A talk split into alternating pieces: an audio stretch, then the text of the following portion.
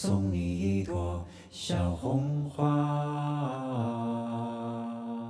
Hello，大家好，欢迎收听第五十四期的《不可说》，两个重二青年的无意义思考三头带。我是老徐。那本期节目呢，我们请来了一位新嘉宾啊，那他呢是被称为这个电影学毕业的影视民工的这个村长，先给大家打个招呼。Hello，大家好，我是村长啊。那为什么叫村长呢？这位同学？呃，这个因为有一个有个日本的动画片叫《荒川爆笑团》，嗯嗯，呃，可能看过的人很少，然后里面有个村长，嗯啊，是那个绿色的怪物吗？啊，对啊。你是喜欢他那个绿色头套是吗？我是喜欢他的身份，他其实是一个隐形富翁啊，所以这是你对对于自己生活美好的期许。对啊，谁说我不是呢？对，所以非常欢迎村长哈。那其实截止到二零二一年的这个一月四号的凌晨呢，今年的这个元旦档期，它其实共收获了票房十二点九九亿人民币，它打破了二零一八年元旦档的十二点七亿的票房记录哈，荣登了中国内地票房元旦档票房冠军。那这对于低迷了一整年的中国电影市场来说呢，无疑是开了一个好头哈。那在这其中呢，票房表现最好的便是由这个易烊千玺主演、韩延导演的这个《送你一朵小红花》了。那截止到我们节目录。制呢，本片的票房已经超过了八亿人民币，成为了元旦档的票房冠军哈。那今天呢，就让我们来好好聊聊这部开年的话题之作。那老规矩，还是先介绍影片的基本信息哈。那《送你一朵小红花》的导演兼编剧呢是韩延，那本片呢是他这个生命三部曲的第二部，其首部曲《滚蛋吧，肿瘤君》曾在二零一五年呢拿下了五亿人民币的票房成绩，并在隔年代表中国内地角逐了第八十八届奥斯卡金像奖的最佳外语片。那韩延导演呢于二零一七年拍。摄的《动物世界》虽然在国内的票房和口碑都欠佳哈，但在隔年的东京国际电影节上，中国电影周拿下了这个最佳导演奖，也算是对其导演能力的肯定了哈。那《动物世界》的票房不佳之后呢，这个韩延导演还在微博上发文道歉哈，态度非常的真诚，还赚取了一波观众缘哈。那主演方面呢，片中饰演这个韦一航的是易烊千玺，其早年呢是作为 TFBOYS 的成员出道，而后在《少年的你》当中呢证明了自己的演技哈，并入围了隔年的香港电影金像奖和中国电影金鸡奖，饰演这个马。小远呢是新任的谋女郎刘浩存，她在去年张艺谋执导的一秒钟当中呢饰演这个刘闺女一角哈。那饰演韦一航母亲的这个陶慧的是这个朱媛媛，她曾凭借在这个张大民的幸福生活中的这个出色表演呢，获得了第十八届中国电视金鹰奖观众最喜爱女主角奖哈。那饰演这个韦一航父亲的这个韦江是这个高亚麟，他最为观众所熟悉的角色呢是《家有儿女》当中这个夏东海一角哈。那除此之外呢，他还出演过这个《人民的名义》，还有这个《马文的战争》。等电视剧作品，那饰演马小远父亲老马的这个角色是这个夏雨，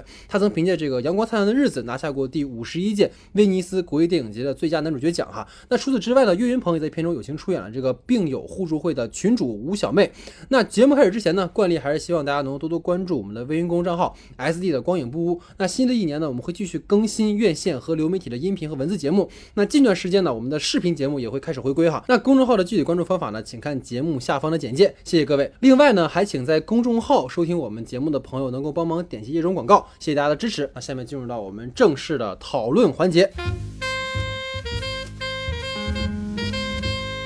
好，那我们今天的第一组话题呢，是由村长提出的。村长，你请。我们来聊一下这个影片里面的人物吧。嗯，呃，就是作为一个绝症患者，这个男主角韦一航呢，肯定有跟我们常人不同的这个心路历程。嗯，影片开场并没有给我特别好的这种代入感。嗯。所以让我觉得就是这哥们儿怎么那么作，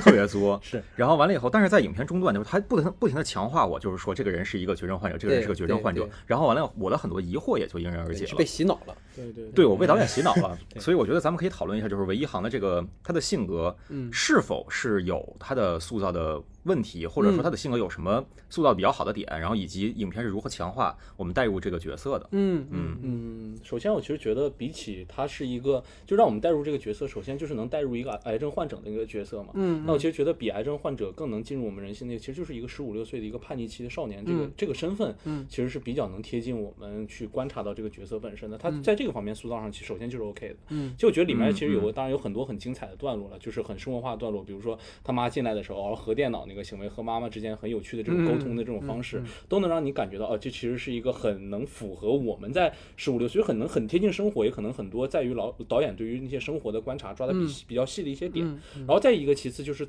在他呃是一个。这个青少年本身，其实他更多的就是一个癌症家庭这件身份上面，就是在你能看到很多事情，比如说是当他看到自己的父亲在外面看专车的时候，他自己的那些反应镜头，或者是他当时选择了用什么行为去拯救这个家庭，还有包括在他家中出现的那个就是呃矮的那个椅子，其实都能从对矮的矮的那个桌子腿儿，其实都能通过很多的细节去捕捉到，哎，这是一个能，就是我们通过细节去感受到了这是一个癌症家庭的这、这种状态。就是其实他其实通过了很多就是这种生活上的一些小细节，带给我们更多放大的哦，你看到这个东西就能意识到这个家境是窘迫的，并且他在这个话题结束之后，过了很长一段时间，有一个返返回来的一个过程。他在两个人他和父亲的争吵的时候，直接把那个垫在底下的那个片儿拿出来了，说就是因为我，才导致家里连一个新桌子都买换不了。不了新东。西对他其实把这些埋的很好的这些点，在最后的一个过程里都给拿出来，把这些细节重新提了一遍，这对。是这其实是非常好的一个部分吧。而且就是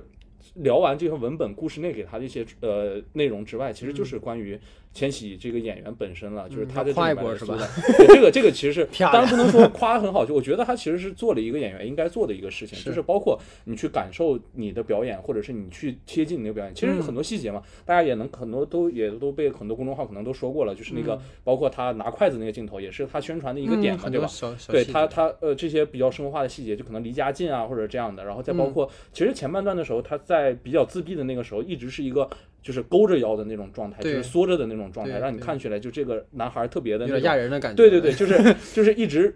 跟主流群体相违背的这种嗯。感觉，其实都能体现出来。嗯对，嗯嗯，其实亚人这个说的也是，就是嗯。很多就是很多这种东西是演员自己能把握剧本到什么样的一个细节，可能导演跟他提，你像《无声》里我们也聊过的，说是在呃，他可能会有那种就是贴在车里头，然后看着窗户，对于外外面一切都不感兴趣。其实进车就是睡觉，对于外世界从来没有敏感的这种状态的这种反应，再到你说迁徙到这里面可能弯着腰，或者是手拿筷子很近这样的表现，其实嗯。都能体现出就是他对于这个角色把握到哪里，导演给他这些东西是到哪里，他能呈现出来有多好。所以就是综合他可能与角色呈现，还有他在文本上给到的内容，其实是能让我们产生对于韦一航这个角色能有非常贴切的这种感觉吧。嗯，我觉得首先必须认可哈，就是千玺演的非常的好啊，对，啊，演的非常的好啊。但是我们其实还是讨论这个文本内部，就是刚才结合村长的话，我觉得其实这个片子的问题可能在于什么？就是导演其实对于一航的前史部分是缺乏交代的，所以说观众等于说没有看到一航在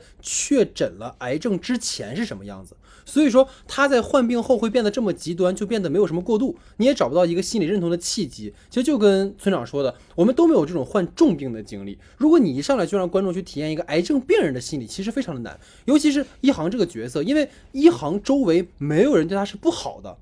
这就会让这个孩子所有的行为都显得非常的幼稚。而且这里面其实已经带出另一个问题，就是本片其实给我一种极强的电视剧的观感，因为角色大部分的这种心理活动，其实包括一些细节的交代，都是通过台词给到的。你比如说一航的这些心理活动，清一色是旁白配上了千玺俊俏的脸部特写，对吧？所以包括很多对于一航这个角色塑造起来很重要的一些细节，比如他爱旅行，然后短裤上那个玩具，包括是他喜欢的这个手办等等细节，其实都是本来是可以通过视听去呈现的，但是这些东西全都是通过小远的台词知道的。就是台词刚，哎，你桌上不是有这个东西吗？哎，你不是穿这个裤子吗？就是我们其实没有看到这个角色从他的视听上给到的东西，所以说其实观众的那个代入感和拉近距离的感觉会很弱。等于说，因为其实是小远给到的，然后一航你会就感觉这角色其实很病娇，他很就是很傲娇的一个角色，其实就就视觉信息的对。接受比听觉信息的对。接受其实要强很多倍。所以嗯。其实它更消解了观众对于这个角色本身的一个代入感。就如果说你塑造说可能一航本来是一个登山队的，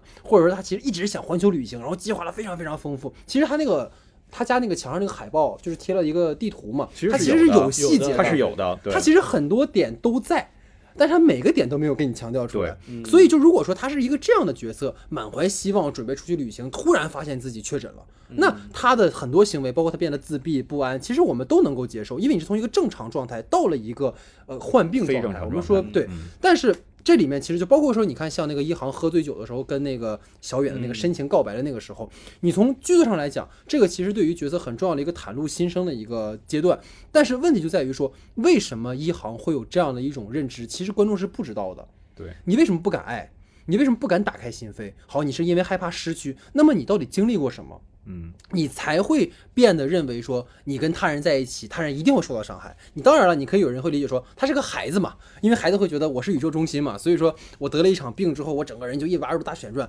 或者说可能还有人会讲，就是说那你没得过这个病，所以你不懂得病的人是什么感觉。就我这些话都能够理解，但是。问题就是说，电影其实需要一个自洽的逻辑，而且它需要给观众一个可视化的角色转变的动机，而不是台词你说啊，其实我很害怕，我就怎么样认同了，观众是不会认同这个事情的。口播出来是对最这个其实是很偷懒的一件事很情，偷懒的一种。就是当然了，嗯其实刚才我觉得 村长讲也很有道理，就是随着故事这个铺陈，大量的旁白其实去完善了很多一航的一些动机，还有他的一些行为，所以观众其实能够理解这个角色的选择和处境的。你包括其实千玺本身对于这个电影其实就是一个主要的受众的一个观影群体嘛，因为大家是来看千玺的，所以说等于说当大家看到千玺的时候就已经很满足了，所以说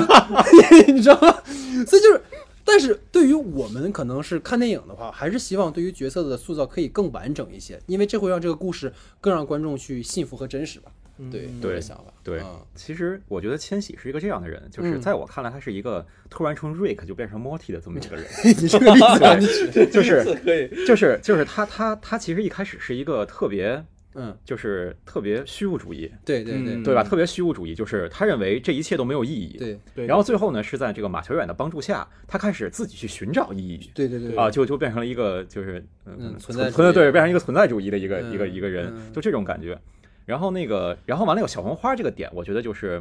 他可能没有着重去强调，嗯小红花代表的是社会对你的一种接纳和你跟社会的一种融合，嗯嗯对吧？他从小没有得过小红花，那可能认为他从小就是这么一个不合群的人，对对对对，然后慢慢慢慢他他他就合群了，但是。他如果从小就是一个不合群的人，那么他得不得绝症这件事情其实也不重要。就不重要了，嗯对吧？他就是一个自闭症患者，然后或者说一个什么差差学生，然后完了被一个姑娘感化。对对，所以我觉得在这个点上，其实可能像小戴说的，就是嗯，像就是，比如他在之前是可能是一个很开朗的人，，对，嗯呃，可能原来他获过小红花，对对对对但是他自从得了这个这个事儿之后，他特别忌，他就特别特别忌惮这件事情，就是哎呀，我我曾经跟跟世界是这么的融洽对，然后突然又跟世界又这么隔离你才会感觉到这个病魔对这个人的这个折影响磨到底是有多么的大。对现在的话，可能感觉就是就是青春期躁动，对对对对对嗯，就往日余晖已不在那种感觉，对就是那对，种，甚至他在平时的表现，就包括那个之前老徐说的，嗯。就是这个这个什么母母亲闯进来，然后撞见他看核电脑嗯以为他在看 A 片儿那种感觉，这些就是一个普通年轻人他他会有的事儿。的状态是的，对，等于他从头到尾，他表现出来的是一个呃，叛逆少年，长得挺帅的，然后很嗯。叛逆，然后对对有幽默感，对对，对。就是他其实不是特别的不正常，对对。就他这个人本身不是特别不正常，除了他得病这一点，但是他并没有展现出他得病对他造成不正常有多有多大。影响，我觉得这个是他可能在这个人物塑造上的一个问题。嗯嗯。嗯，我觉得这个很有道理，因为他不像那个《滚蛋吧肿瘤君》里面，对。其实那个熊顿是患病对他影响，就包括职业，对他什么都有很大的影响。因为熊顿有他患病之前的经历，对他的生活，他的那种他的那种叛逆嗯，但他那种就跟这个孩子不一样，就他很像，就是你知道，我当时就在想，他特别像什么？像小北之前的生活，啊，你懂我意思吗？就是小北以前是个叛逆青年，然后后来离开这个地方，然后遇到了，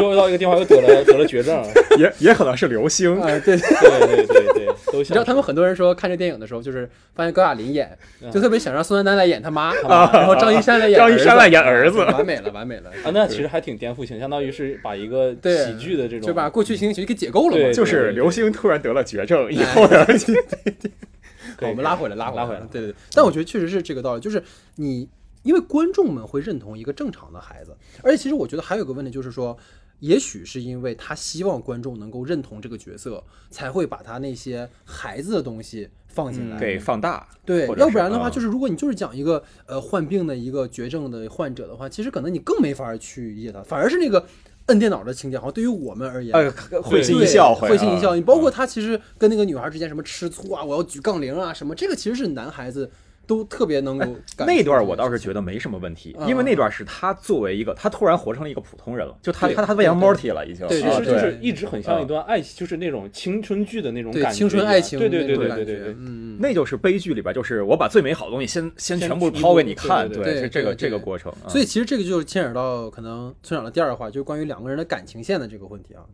两个人感情线可能是因为我是个男性观众，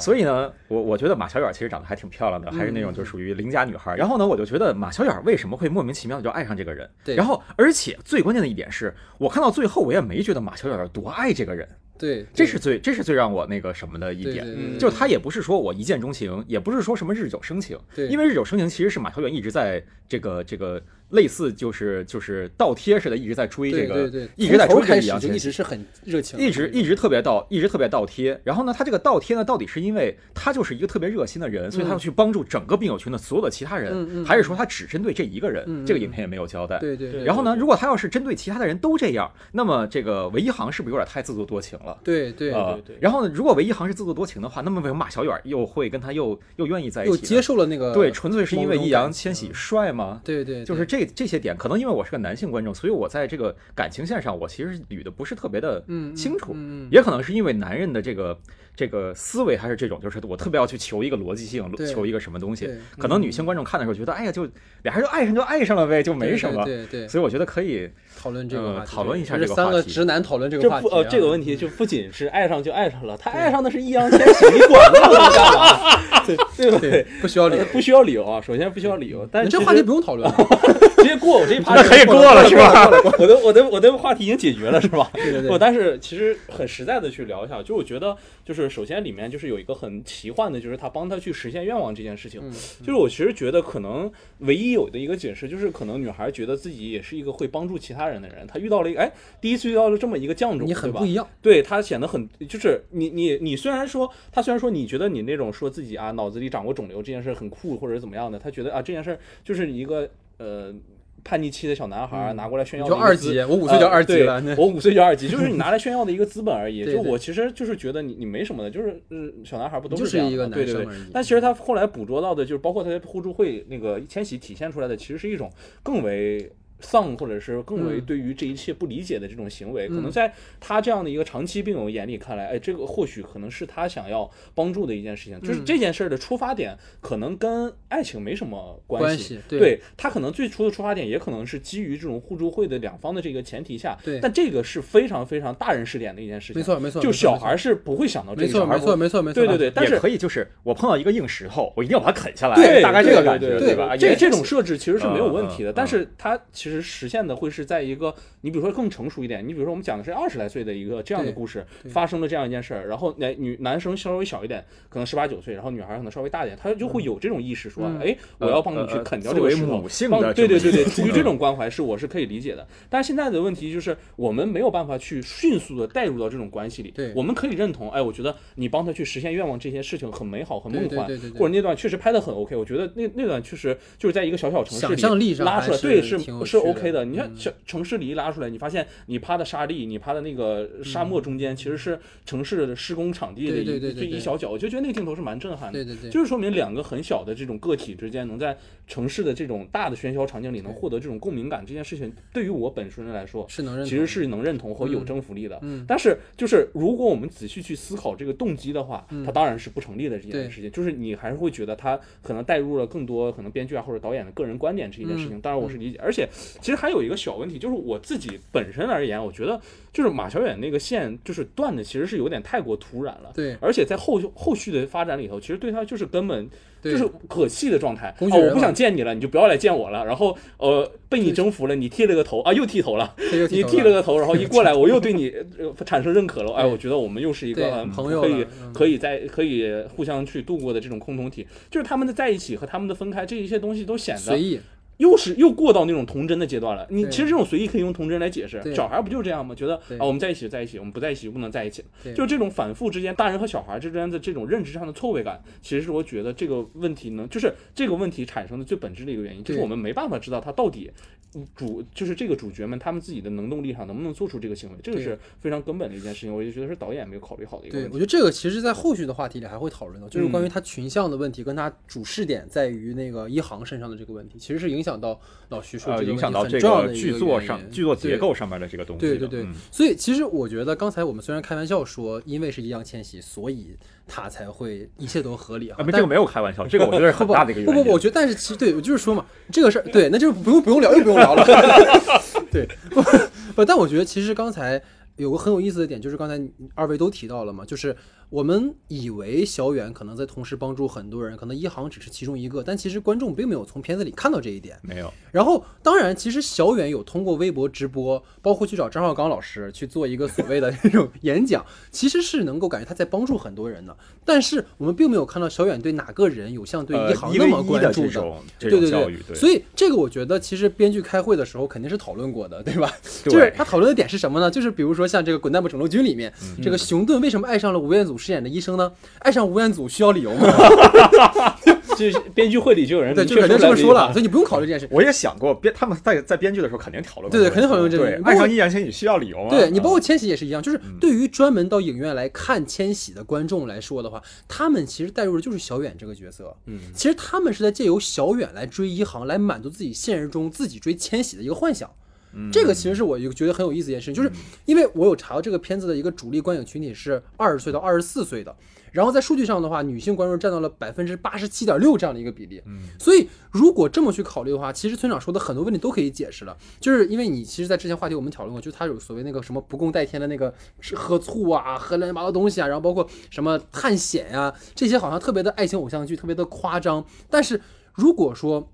我们把这个片子去思考导演为什么要这么拍的话，就是因为他在满足那些他主力的消费群体，他们的需求就是这个，他们希望跟千玺去城市里约会，他们希望跟千玺去有这种不共戴天，然后我们又甜甜蜜蜜，所以他们才会选择这样的一种方式。所以这很夸张，甚至很难自圆其说。但如果放到一个这个片子的商业层面去考虑的话，其实是非常合理的。尤其是导演的上个片子其实票房不太好，嗯所以他必须要用这个片子其实抓住那个核心的观影群体，这个是我觉得他很说到上个片子的话，嗯就是我之前看中间那一段，就整个探险那一段，嗯嗯嗯我觉得这个东西就特别超现实，是这个是一个不可能发生在我们这个城市里边的一个故事但是这个其实是一个。呃，算是古典主义，嗯就是也不是特别嗯现实主义，就是算一个古典主义的影片吧。它不应它不应该出现这种超现实的东西，嗯，所以我觉得那段其实有点跳。但是后来我补了这个动物世界。动物世界，啊，然后我突然理解了，这就是导演的一种倔强。那个。小丑的那个，对这就是导演的一种倔倔强。所以我现在一直都是这个风格。他其实喜他其实喜欢这个东西的，对对对，他对喜欢就是我从现实中跳脱出来，然后去讲一个呃略微魔幻一点的这么一个这么一个情节。故就故事，所以他对以至于他他已经执拗到是一个什么程度？就是在这个片子里面在千玺第一次去天台的时候，还有一个小丑的形象。呃呃，对 对。你们不喜欢，但是我喜欢。对。而且他在，而且他在给那个死去那个人，就好像他在给动物世界说话一样。呃 哎，你虽然死了，你看你一直跟我说你很好，但其实你没那么好。原电影了，原电影了，原原电影了，对对对，突然。特别好，特别好。就是，而且包括其实很明显一个点，刚才这老徐也提到嘛，就是让一航剃头这件事情。嗯你包括他骑着小摩托去载着小远出去溜达一样，从造型到场景都和少年的你如出一辙。嗯，就这种观感层面的相似性，也一定是为了引发观众们的联想和共情嘛。是的仿佛大家在一个片子里面看到了两个千玺，对对吧？对，而且又是反差极大的角色。嗯小北就是那种叛逆勇敢，一航就是腼腆内向，呃这对粉丝来讲是非常友好的一件事情。嗯但我们其实聊这么多，落回到一个文本内的话，有一句台词其实可以回应村长的话，也可以回应老徐的话，就是小远和一航说：“大人才考虑傻不傻，小孩只考虑能不能变成真的。”这其实对应到了就是我们说韩寒的《后会无期》里面那句话嘛，就是小孩才分对错，大人只看利弊所以对于小朋友来说，这个世界是非常简单和纯粹的。就像刚才老徐说了，我喜欢你不需要理由，我觉得你很酷，我觉得你很特别，觉得你和其他病人不一样，所以我就要帮你。就是在我们看来，小远是倒贴，哎，你怎么追求这个男孩？怎么显得那么不，就是没有你自己的一个动机？但实则可能你可以理解为，小远就是想要帮助这个丧丧的朋友。而对于一航来说，所谓的表白也很简单，我喜欢你，你不看利弊，我也不管你傻不傻，我就单纯觉得我们俩在一起很快乐。就这种纯粹，其实也符合孩子的视点，就是。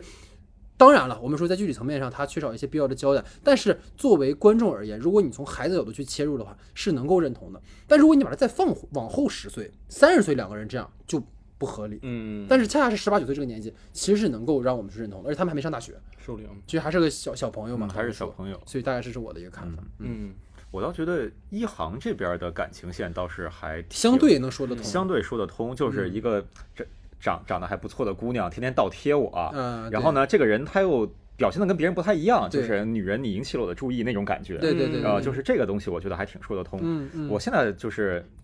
过不去自己的那个点是，对过不去自己的那个点，就是嗯就是还是女主角对男主角的这这条线，我觉得嗯就是可能就是导演说的不太明白，对对对，只能让观众去强行合理。但是我觉得其实可以有办法说明白，就像之前咱们上一个话题说的如果要是把这个唯一行之前。这个不正常之前正常的这个时候的这个信息给暴暴露出来一些的话，嗯嗯那么很多东西它就合理了。对，其实啊可以合理化，就是我们去喜欢另一个人，一定是因为对方身上有哪些东西是我们所缺少的，或者他会跟我是不太一样，他会吸引到我们。啊，但是这个点他其实也不成立，因为小远在刚生病的时候也是这个样子，不他爸爸甚至要变魔术来哄他，所以就是我觉得小远是看到了曾经的自己嘛，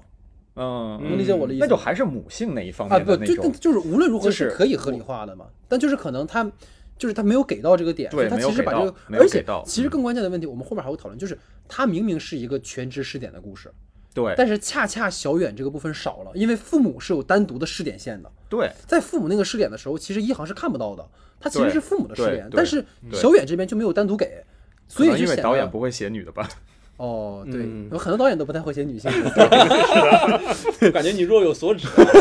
对对对，所以大概是有这么一个话题的一个选择哈。嗯。好，那在村长的话题之后呢，进入到老徐的话题时间啊，老徐你请。好的，其实，在影片中关于这个一航的家庭部分，其实通过一家三口的这个表演，其实给我们留下了非常深的一个印象，就是关于嗯。比较展现了一个很生动的这种互帮互助的癌症患者的，对对，癌症患者的家庭也非常真实，包括嗯。在前面的话题的时候我也嗯。提到了，嗯。就是，但是其实，在这一重血缘关系之下，还有一个就是一航面对这个病友互助会，嗯。就是由这个岳云鹏领的这一群互助会这个非血缘共同体的态度，其实是有琢磨的一件事情。就是嗯。刚开始的一个，就甚至能在大会上面就是指出，就是你们这些人在干嘛，对对对，嗯说出这种事儿，然后到最后他们在饭局饭局的时候，跟他们一起喊起口号，嗯加入这个非血缘共同体这个关系，其实是截然不同的展现出来这样一个态度。所以其实从这种慢慢的抵触到完全的去接纳这个群体，嗯其实一航这个角色本身也发生了非常多的变化。嗯所以关于一航的家庭的这个部分，还有面对这种血缘呃非血缘共同体，他如何接纳的这一部分，想听听看你们的看法。嗯，好，其实我觉得一航的角色一开始其实像刚才老徐讲，他其实非常抗拒共同体的一种庇护，就这种庇护体现在无论是血缘还是非血缘，就是无论是家庭还是病友互助会，其实导演在片子里面构建了一个非常有爱的共同体关系。一航的亲戚会为了一航的病去卖房子，然后病友会的人们对一航也是百般照顾，无论他是说给父母面子还是给谁面，这不重要，重要就是对他很照顾，对他的任性也很宽容。就是我觉得导演其实在这个片子里面，他规避了共同体内部恶的一面，他呈现的其实都是很单向度的一种，就是大家都是为他好。我举几个例子，比如说一航一开始在那个 cosplay 展上，由于公放了这个母亲的来电，其实让到场的人都知道一航说大家是怪胎，但是没有人指责和谩骂一航。就只是眼神上稍微怪了一点而已。嗯然后一航在那个张大师的分享会上批判这一切的虚伪，大家也不过就是说，哎，我不就让自己过得好点吗？没有人攻击一航，其实对只有小远去怼他了一下，但其实也就还好，开玩笑一样。然后再就是小月月要离开的时候，他作为整个病友会的一个发起人，大家其实也就是一两句埋怨，不希望他走，但是没有人去给他上价值说你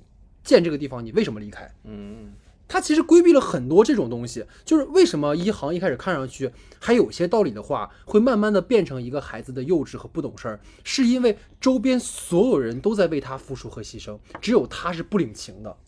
就是父母为他牺牲了一切，小远为他倾其所有，病友们也都在支持和帮助。唯一揍了一航那个人，是因为一航口不择言的说对方的母亲是赶着去死嘛。就是经由如此的人物关系搭设，就是无论是角色还是观众，都会觉得这个共同体、这个集体和大家都是有爱的。嗯你当然了，你说陷入绝望的人，当然是需要这种共同体去鼓劲儿和帮助的啊，否则我们说一座孤岛，其实很容易陷入到更深的绝望当中。但是其实就跟小月月那个死去的妻子是一样的，他一直告诉大家你要努力的活下去，但偏偏在他自己看到那个病就是病发的那个复发的通知书的时候选择了自杀。我觉得这个其实是导演想要去讨论，但是没有往深里去聊的一个反思共同体本身的一个地方，就是大家其实在一起是为了什么？其实是为了互相鼓励，但是他们这种鼓励让自己看上去像一个普通人，积极的活着，但他们其实并没有去真正思考，或者是理解说，在死亡的前提下，我们如何去更好的拥抱生命。这才会出现小月月妻子那个问题。他明明是发起人，但他却成为了那个发现自己病发之后第一个想要去自杀的人。为什么会出现这样的问题？我觉得这个其实是这个片子里很有意思的地方。等于说，共同体的庇护当然会是安全的，但也是不稳定的。导演给你呈现的是友爱互助、相亲相爱的一家人，但在这之外，其实更多的集体是充满了不确定性的。我觉得你规避了生死而不谈，而只聊勇气活下去这件事情，是很容易出现问题的。我举一个不太不太恰当的例子啊，就是《亲爱的》里面那个互助会，他丢了孩子的父母聚在一起是为了找孩子。嗯那绝症患者当然没法说他们去找医生找什么医治自己的方法，他们只能维持自己现有的这种生命体验。但是如果每天聚在一起就是喊口号的话，是否真的是一劳永逸的方式？我觉得这个是一个值得我们去思考的问题。当然了，我们退一万步讲，每个人都有自己的选择。你绝症患者也好，患有精神疾病或者酗酒的人，他们聚在一起去互助，自然会有帮助，也会缓解很多人的焦虑和压力。但是也不要据此就将自己完全交出去。我觉得你过于浪漫化任何一个集体，其实都是不安全的。等于说单向的美好和友爱，其实我说难听一点是一种伪善。嗯，当然这可能偏离了我们讨论本片的主旨哈，但我觉得这是我看完这个片子，包括从老徐这个话题，我引出来的一个思考吧。嗯，这个其实我还持了一个相反的态嗯度。哎，我觉得这部影片就是，呃，为什么看完了之后会觉得里边有很多拧巴的东西，是因为它的剧作结构跟其他的影片不太一样。嗯嗯，像像就是好莱坞经典的那个叙事的话，就是一个 hero，然后一个反派，对吧？然后完了这么着就是都是讲 PVP 的故事。对，只有这部片子讲的其实是 PVE 的故事。嗯，就是呃里边的所有的人和人之间其实是呃几乎是没有对抗的，男女主角可能会有一些就是矛盾小打。小闹。对，但是其实也是小打小闹。对然后放在就是这个这个病痛这件事情的面前，他们的所有的人与人之间的矛盾，其实完全可以忽略不计。嗯，嗯就它整个影片其实是一个是一个针对整个这个环境的这么一个一个东西。嗯嗯然后完了以后，这个呃，像你说这个他们这个共同体，呃，就是你是持怀疑态度，嗯我反而觉得导演可能在这个方面他是一种积极的，嗯，因为至少最后唯一行是被这个共同体给感召了拯救的一个人，啊对对呃，就从瑞克变成莫蒂了，啊好的，啊，就不知道你是在骂他还是在夸他，反正是。呃呃，其实 其实每个人当当莫蒂都是挺好的嘛，对吧？对对对，呃，然后那个，然后这个这个里边有一点，当时让我特别的害怕啊，嗯就是这个唯一行在捡起这个小岳岳演的那个。嗯，那钱包的时候，呃对对对，吴小妹，吴小妹的钱包的时候，我特别怕，唯一行就说我来接下这个病友群。嗯啊，很有很很有可能。我当时有，我当时就特别担心这句话一出来，然后整个这个这个人物塑造就彻底垮掉了。对对对但是他并没有这么做，他只是跟着一块儿喊起了口号。对对，呃，我觉得这个东西就就对于这个这个人物来说，哎，这个过渡是平稳的。对呃，以及之后他是个慢慢慢慢慢慢慢被感化的，就这个东西，呃，就又让我感到导演拍这个东西，它其实是一个很现实的一个特别特别落地的一个东西。对对，嗯。嗯，但是你最后还是看到他被感化了，并且他开始看到了这个呃积极向上的那一面。嗯嗯，所以我觉得这个共同体，其实导演可能他对于他来说，我觉得应该是一个积极、更加积极的一个态度。对对，嗯。我觉得对于导演而言一定是积极的，但是我觉得不能让这件事情就变成这么纯，就是美好呃当然是好的，嗯。但是我觉得一个电影或者说我们想要看到的，其实应该更让我们看到各种各样的面相。对，其实我想说的就是解释你这个问题嘛，就是我想嗯提这个问题的时候，也是，其实我是看到了这个片子里很好的一点是它有个过渡，就是以前我们看这种，你刚才也说过，嗯什么出现在欧美电影里的火互助会这种，像那个火箭人那个里面，当时嗯 e l d o 嗯 n 爵士他在那个穿着奇装异服进了那个互助会的时候，就直接一通乱砸，是吧？谁都侮辱了一遍，然后离开，这是你很经常在欧美的电影或者电视剧东西方文化里对经常会看到一件事。但是这次我很惊喜的，其实就是在韦一航刚上来的时候，嗯在那个互助会的时候，他骂张绍刚那个，虽然骂张绍刚是很爽的张，绍刚，对，张绍刚是很爽的，对，这有一段，但其实也算是第一次出现这种，不是说第一次，就是很少会出现这种对我去和一个这种互助群体，或者是本身在我们理解里这种向上的群体之间发生这种碰触，或者是对碰撞的这个东西，这个东西是非常少见的。就是我觉得在我们的电影里头，就是然后它出现这个，我觉得更有意思的是，它是被怎么被影响的这样一个过程。你去仔细思考这样一件事情，它嗯是。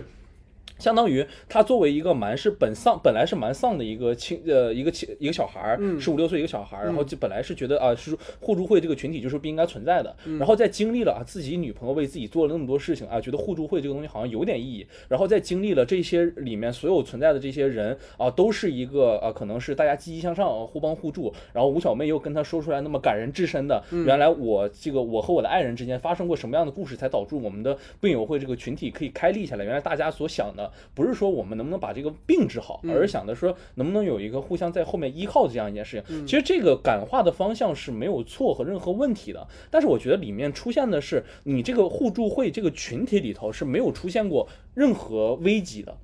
就是这个群体里面可没有一个人死啊，就是到最后的时候，对这个这个群体里面的人全都是非常稳定的状态下来，就是出现的。而就是说，你其实塑造这个状态，其实不是为了想表达这个互助群体对于某些个体而言意味着什么，而是你想给大家传递的就是这个集体是一个非常稳定的一个集体。对啊，这个是非常有呃，不是说恐恐怖的一件事。就我觉得导演可能想给我们表述这件事，就是这一群癌症患者可能自己家庭经历这么多变故，每天节衣缩食，但是唯一能遇到一个对他们。表达善意的机构就是这样的一个机构，但是这个方法其实是会有一些片面性的。你就比如说里面其实存在了一个失去呃亲人的一个状态，就是那个在门口吃外卖的那个那个那个那个那个大叔那个形象出了三四次那个嘛，就是他那个形象如果在互助会里，他会是一个什么样的状态？这个是其实是值得我们去思考的一个点。如果把他扔到那个互助会里的话，那个互助会会往什么样的一个结构或者方向去走？他还是像现在这样坚若磐石一动不动吗？还是说我们？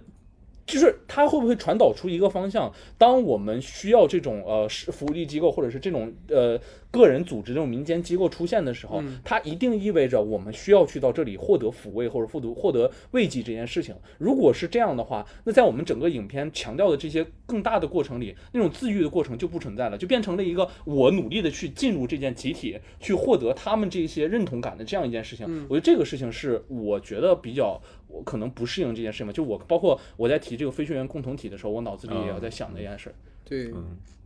这个我倒觉得可能角度看的不太一样了。我其实之前没有想到过这件事情，就是是否我一定要去进入到这么一个集体。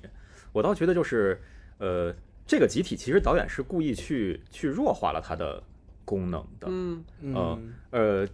这么说，就是在这个片子里边，除了癌症是唯一的大 boss 以外，其他的所有东西，对，其他的所有东西都是极其善良的。像一般来说，如果要是家里边谁的家庭里边出现了这样的问题，那肯定是亲戚朋友永远不跟你来往了。对，但是他们家里却是就是一个家里我接上。对对对，就是我卖房子，对我卖房子，我卖房子就属于这个样子。就是我觉得就是故意去规避这个除了主要矛盾以外的其他的所有次要矛盾。对，就是在互助会里边也不要再出现新的矛盾，然后在家里边也不要出现新的矛盾。对，就这一切都不是矛盾的主要来源，而是主要矛盾只有这个癌症本只有癌症本身，就可能是。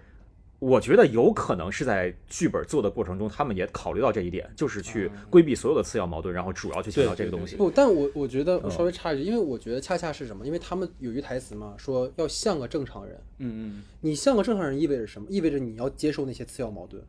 嗯。因为当你说你要当一个正常人的时候，其实你就是要不跟那个癌症作为你的主要矛盾，你才要去生活嘛，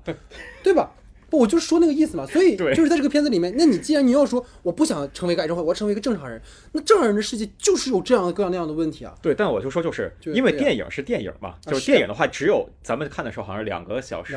对，两个多小时的一个一个片子。对对对对。如果要他要把次要矛盾拿出来，还要让主要矛盾是主要矛盾的话，那么这个电影的篇幅就四个小时了。呃，对，就是我当时是取舍的。对对，我觉得我觉得可能最后是一个取舍的问题。我我倒是觉得这个对，因为你看好像，岳云鹏那个角色，他最后其实离开这个地方了嘛。嗯。那么。谁成为这个地方的新 leader？其实没有说，没说。那可能大家都是 leader 了以后，但是肯定是需要一个新领导人的。我为什么刚才跟你们讲，我说我觉得这个问题是不稳定的？因为如果岳云鹏不在这儿了，他其实没有讲什么，就是他不在之后，这个工体还在不在？嗯，如果不在之后，那个里面的人会怎么样？对啊，那所以他刚才不说就韦一航，其实这个点是准的，对，就是谁去接这个问题。但是你看，其实他在里面，他在结尾处他做了一个什么笔？就是他当他到那个湖边的时候，他平行宇宙想到了那些，就我觉得那个部分就是他对于这个共同体的想法，就是他觉得所有在这里面获得癌症的，就是得就是癌症病友群的这些互助群的这些人，他们都应该有自己美好的那个。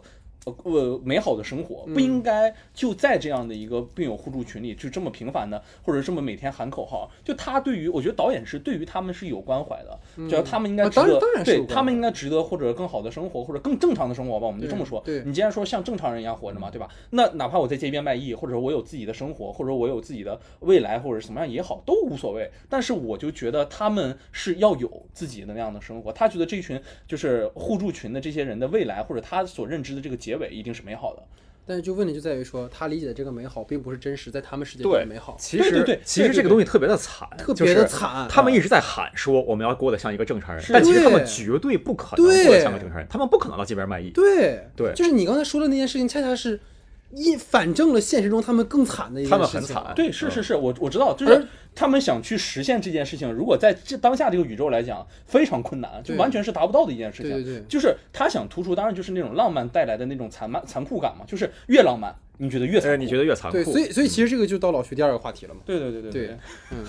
好，我的我的第二个话题其实就是也是故事层面上嘛，嗯就是总结下来整个故事，其实也就是马乔远希望因为术后后遗症导致的自己经常会梦到那个未名湖啊，还有那些个看不到脸的这个女孩儿去寻找她的这样一个故事。但其实，在最后片子上的时候，我们感受到这个较为核心的这个内容，其实并不是太重要的一件事情，对吧？对，然后打脸就是，刚才自己说挺重要的。不，我我觉得，我觉得是那个找明白的意思找人这找件事人这件事儿是是嗯重要的，对。但是就是这些的体现在故事线里其实是并不完整的。其实就像你说，他没有他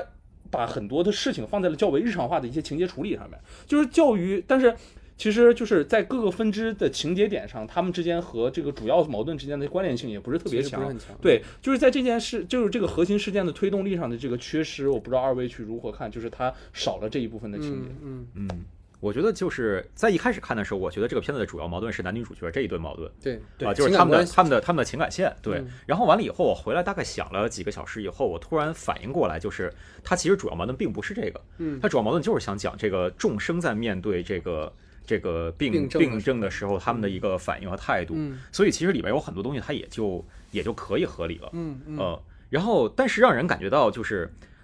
因为他把这个东西弄成一个众生相，所以然后呢，又把男女主角的戏份弄得那么多，哎，对了，所以的话，它中间会有一种撕裂，就是它里边其实有好几个主旨。第一个是小红花，对就是带想融入集体，想想被承认，想被认可，想当正常人这么一个东西。嗯第二个呢，就是说这个羊群，嗯，就是说我们两个人身上如果画着同样的标记，那么我们就是一类人了。就想讲，就是其实这是男女主角他们这一支线。对，然后第三个呢，就是想讲他们这个众生相，就是众生相可能是想讲，就是说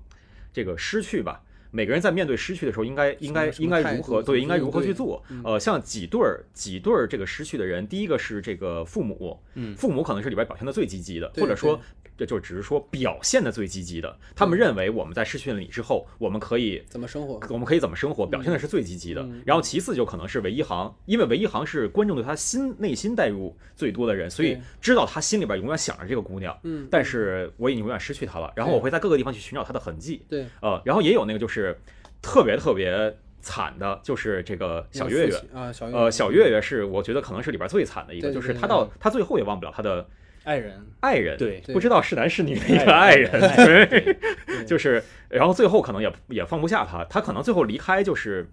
呃，也是一个无奈吧，奈迫不得已，对对就这么一个，就是他里其实给大家看了一个众生相，但是我觉得就是因为他的重点想放到千玺哥哥谈恋爱这件事儿上，嗯。对。呃，所以呢，他这个众生相就让人感觉到，就是他的整个东西其实是有一些撕裂的。对对对嗯对对对，但是你把他的每一个点单单单拎出来讲，其实他讲的都挺完整的。对对对对对，对对对，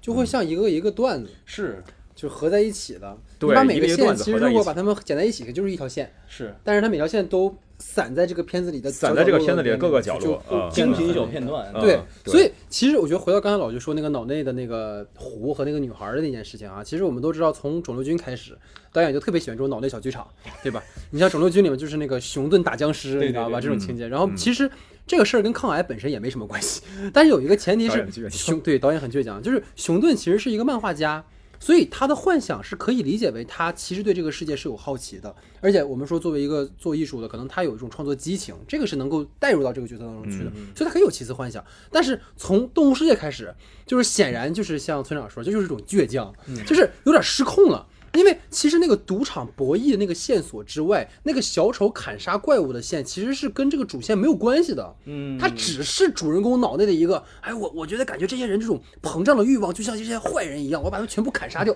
呃，另外一个有可能是预算不够，对对对预算太多了，花不完。对对对，我故意要做这么多就东西。是当然你可以理解为说，可能这些都是把赌场上这些膨胀欲望视觉化成他跟敌人间这种刀光剑影的这种砍杀。但是问题在于说，其实刚才我们讲到，就是他这条线和小丑那条线并没有对应到情节上，比如说小丑有发生什么事儿，然后之后主人公有发生什么事儿，然后吧吧，可能就四个小时了，又变成四个小时电影，所以就是这个导致。他的这个小丑出现就会变成一种纯粹，我把它称为是奇观式的砍杀视觉轰炸，嗯，就没有任何实际的意义，就很喧宾夺主。你不如像那个日本的原版里面，你就讲一个赌博的故事就好了，或者是日本有一个叫呃 Liar Game，就是欺诈游戏的这样一个剧集，其实也是纯粹讲赌博就好了，你不用讲那么多没用的东西。就是本片也是一样嘛，就是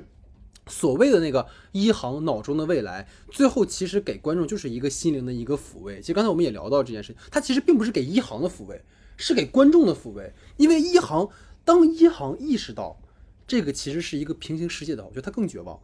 对他不应该最后释然，他应该绝望了，你知道吗？对对对，他怎么会释然了呢？就是因为这件事情，其实对于一航本人来讲，他的旅程到哪儿就结束，到送别小远的时候就可以结束了。对对对对，他一年后的那个小一航上大学一点意义都没没有。对，我甚至还以为他跟那个女孩会发生点什么故事。对对对对对，就那个跟他搭话的那个跟那个女孩这很奇怪，这很多余。就是而且那个女孩状态明显是什么？就是那种，哎呀，我要跟千玺对词儿了。对对对 千玺，你要去夏令营吗？就那种感觉，你知道吗？就是等于说，一开始一航很执念的想知道那个未来究竟是什么，后来发现，由于他太执念于那个未来了，他其实忽略了身边人的感受。嗯，就包括他忽略了父母其实在努力赚钱，他忽略了其实小远其实是有疾病的，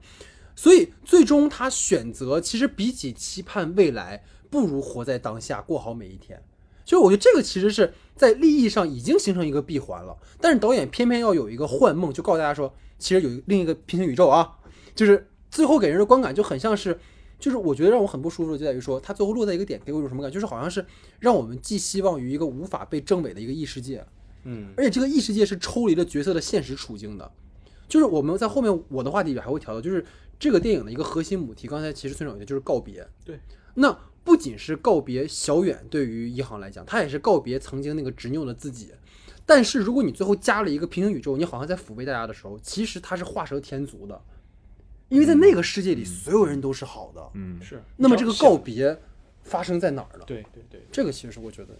呃，我倒是觉得平行宇宙这个东西就就纯粹是一个口播，嗯。它的实际意义，我觉得可能不是平行宇宙，嗯就是他在一开始说我看到的是未来，对吧？然后那段的配乐我特别记得清楚，就是我还跟你说我找不到作曲，啊，对对对对。对，那段的配乐是一段后摇，嗯，对对，它它里面有好多后摇，对，那段的配乐是一段后摇，对。后摇大概可以理解为就是摇滚，就是属于那个我们宣泄不份儿不份儿，对吧？对，我们后摇是丧，对后摇是说我们现在已经过了要宣泄的那段时间了，对对就是嗯。我看山还是山，对看看水还是水对，但是我已经过了看山不是山的那个那个阶，段了就不。激烈了，对，就是他可能是从我我一开始我不接受这个事实，嗯嗯，到后边我接受了这个事实，但是我假装我是一个正常人，火啊，对。到最后是我真的接受了这个事实嗯嗯的这么一个过渡。所以他从他说他从一开始看到的是未来嗯。那段后摇，一想起来的时候，我当时头皮发麻。就是呃，对对对，因为因为后摇特别重要的是，它里边有一个特别强的一个噪音嘛，就是它会到后面会有一个，对对对，它会有一个，它会有它会有一段噪音，就那个东西，我觉得，我觉得这个可能是导演最终想讲的，就是，呃，所谓的平行宇宙，这个只是说口播，或者说是他内心中的一个美好愿望，嗯嗯，呃嗯，但其实他那个时候已经就是不执念到了一年后，他已经，他或者说，我就算执念这件事儿，我就接受我的执念了，啊是这么一个状态。他最后肯定还是执念，所以他最后还会看到，对，但是他最后还是要去，就是是这么一个状态，这个可能才是真正的所谓的放下。嗯呃，我觉得这个东西其实我我我我看完了之后，我觉得他最后是是释怀了。但是这种释怀不是假的释怀，不是我假装忘记这个人，我假装我是一个正常人这种释怀，而是我接受我有病，我接受我失去了我最爱的人，嗯我接受了所有一切，然后我去释怀他。但这个就存嗯在我可能下面话题会讲到那个很关键的问题，就是你一年这之间发生了什么？对对对，你说这个，哥，我觉得刚才其实村长说这个非常好，但有个前提是一年间他到底又发生了什么？脑补呗，对呀、不，他只是可能只是想通过这个最后的那个接下接受的那个过程。你看，我们都说了，为什么要在那儿停？其实就是觉得他已经像个普通人了。那他这普通人的这个态度，包括他的一个结尾，可能就是反衬哎他去理解这件事情。但是他不能是个，但是他不是个普通人。对对对对，所以我觉得最后结尾那一段，呃我一开始觉得有点多余，就是明显就是啊、一黑屏，然后尾声，对吧？就这就就就是那个就是三幕剧，然后就是嗯但是我后来觉得，哎，那段其实加的不不差，啊，至少让我感觉嗯加的不差。对，啊其实你看整个片子里，就我提这个问题的时候也是，其实就相当于是那个麦克风在的，就一你们会因为对你们会嗯因为那个癌症忽然丧失掉，嗯大家一之前的时候都觉得那个麦克芬是埋在韦一航身上的，嗯对吧？觉得他有可能在去的路上发生什么，哎，他来个反预期，告诉你其实最后受到伤害的那个是马小远，他一直瞒着他，没告诉他自己可能已经病状变逐渐变得严重了这一件事情。那我们其实就会慢慢慢慢展开联想，那你这一年之间有没有可能韦一航啪站在那一瞬间自己又又倒下了，对吧？你是有随时的这种、啊啊啊啊这种会跟正正不不正常人，刚你也说嘛，就跟普通人不一样的这个身份是在的。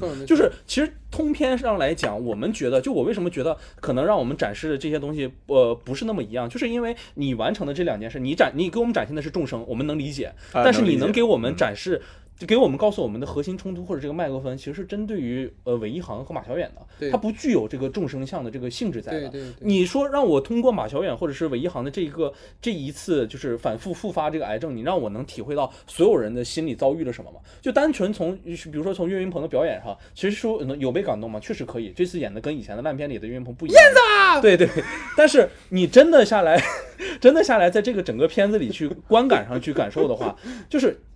能有感受到哦，是可以，是太无情了，是太是太呃是太就是有那种就是前世和后世这种感觉，一瞬间什么事情都发生了变化。但是真的实际能接受到的其实不太多，而且恰恰是这样的部分，很大很大的程度上充斥到了整个电影片里头。其实就像我们说，前半段的观感很不错，因为我们知道麦克风在哪，因为觉得这个有意思。但中间段引入了这么多人，马小远开始因为自己呃癌症复发了之后，我就觉得后面会有一点变得没有那个意味在了。不，我我说句不好听的，就是马小远莫名其妙爱上韦一航这件事情，我都脑补进去了，其他的所有事儿我都可以脑都可以补进去，理解了，都可以理解了，可以其他的所有事儿儿我都可以理解。圆满了，圆满了，圆满了，圆满了。好，那在村长和老徐的话题之后呢，进入到我的话题之前啊，那我第一个话题其实这样，就是本片的两个核心主题呢是这个，在我看来啊是死亡教育和以及如何学会告别这两件事情。那这其实，在国产电影当中是相当稀缺的，因为在我们的文化传统当中总是很避讳的去谈论死亡这件事情。但是本片其实在呈现上，或是因为故事的节奏问题，或是因为试点有些松散，这两个主题其实都谈的不够透彻。其实刚才我们也讨论了很多，比如说试点的问题啊，比如说群像化的问题啊，等等等等哈。所以就可能对于这个话题，我们再延展开的话，想听听二位是怎么看待的。嗯其实死亡教育和这个如何学会告别，它有一个很大的一个前提，就是发生了要到死亡这件事情。对，当然这件事情确实是非常重要的一件事情，就是你总结出来的这两件事情确实是非常重要，并且本片里是缺失的一件事情。嗯但其实本片里头前半部分又回到我们前半部分大半时间的篇幅都在给我们展示。当他们没有发生的时候，那个美好生活是什么样子的？包括小远和一航在一起去完成那个奇幻之旅的时候，嗯也是两个无忧无虑的孩子，他们之间发生的这个是的，无忧无虑的。对无忧无虑还他们发生的故事嘛。其实虽虽说我们说有麦克风，这也是只是在观众视角里去看来，导演给他们他们去演表呈现那个当下的时候，他们是不会去想那件事情的，他们是很尽力的去把当下那种状态去给大家呃演绎或者是呈现出来的。所以当我们去最后总结出来，哎，其实这是一个很严肃很严肃的话题。但是这这一瞬间，你会感觉到在影片呈现的的时候，只是让我们感受到了癌症病人和普通人之间的不同，嗯和癌症病人如何去尽力的去贴合普通人。但是对于而呃癌症病人而言，其实可能对于他们而言，就是那个死亡教育或者是学会去告别这件事情，就对于他们来说，我觉得啊，在我个人观点里，我觉得他和我们正常人去思考这件问题是不一样的。嗯，他们会觉得这件事情其实是必然到来的一件事情，我们是如何调整好自己的态度去面对这样的一件事情。就我们可能没有那种特别急迫的心情和状态去面对这件事，而且其实影片里用的篇幅就在这两个上的篇幅，其实一就是当当他在跟那个父母录了的一段那个手机用的视频嘛，就那一段是完全的去讲如何去完成了一个如何跟自己告别的一件事情。就如果某一天呃你韦一航忽然犯病了，就是到没消失了之后，我们父母应该如何去生活，通过这一点去表述的。通过这一点上，其实你也能看出来父母在去接受，其实那一块儿是对我而言啊，我个人觉得感觉是非常感动的一个地方。我也觉得通篇里头那一个部分也是能带给到普通观众很有深意的一个地方。首先就是。一个家庭，然后一个父母在消失了，就儿子这个身份消失的状态下，两个人哪怕用最呃劣质的那种手机带噪点那个画面拍出来的，在荧幕上看，但是你仍然能感觉到他们是用真情和真实的情感去演饰演一个哦儿子已经没了，我们还要继续积积极的面对生生活的这种状态。我觉得这个才是可能。呃非常有意义和有价值的那样的一个画面，嗯对吧？就是比你单一的去呈现呃马小远的父亲的那种痛苦，或者是迎面对世面对那种就是面对就是女儿的丧生，然后用那魔术去消解自己而言，其实我觉得可能更有就是态度或者驾驶驾驶一点，就是能让你感受到就是。呃，真正面对了死亡之后，人人们会是怎么样的一个想法，对吧？然后再关于这个学会告别这件事情，其实里面很多的很大一部分篇幅也是关于就是。就是没有给太多给就是韦一航去太多塑造出来他如何去面对小远的离世。对，其实更多的就是想去体现，呃，我得知了就知道了小远这个离世，而且是一个必然见就是现象之后我自己如何去处理这件事情，我如何和周遭的一切去完成这件事情。但是其实真正的现实点，或者我们更想看到的是你们两个如何在没错，去世之前的时候去讨论的。就我觉得，如果就是两个最单纯的孩子，十五六岁的孩子去面对你死亡之前的对话，也是非常有意义的。就是不会不要再从那种很大人的语气上来说，我不要见你。我觉得那个时候的孩子现在就是我想见你，对，就是你是我生命中，就是不能说生命中，就是我的生活里非常重要的一个人。我们去完成那么多奇幻之旅，完成那么多事情，甚至我们都已经马上要去接近那个对青海湖了。那我觉得我现在要走，我肯定是非常想去见你的。对就是这两部分，其实在我看来，当然是确实有去实现的不不不满足的程度。嗯但我其实觉得导演可能是更多的意意义，或者自己想表达那个空间，可能是关于癌症群体和正常人群体，包括我们怎么去带入这个过程里，真正去思考呃死亡教育啊，包括如何学着去告别，可能是你已经真正的成为一个癌症群体这样一人的时候才会开始。嗯嗯，所以我得成为一个癌症群体，我才能去哦，对对 对，思考这件事情。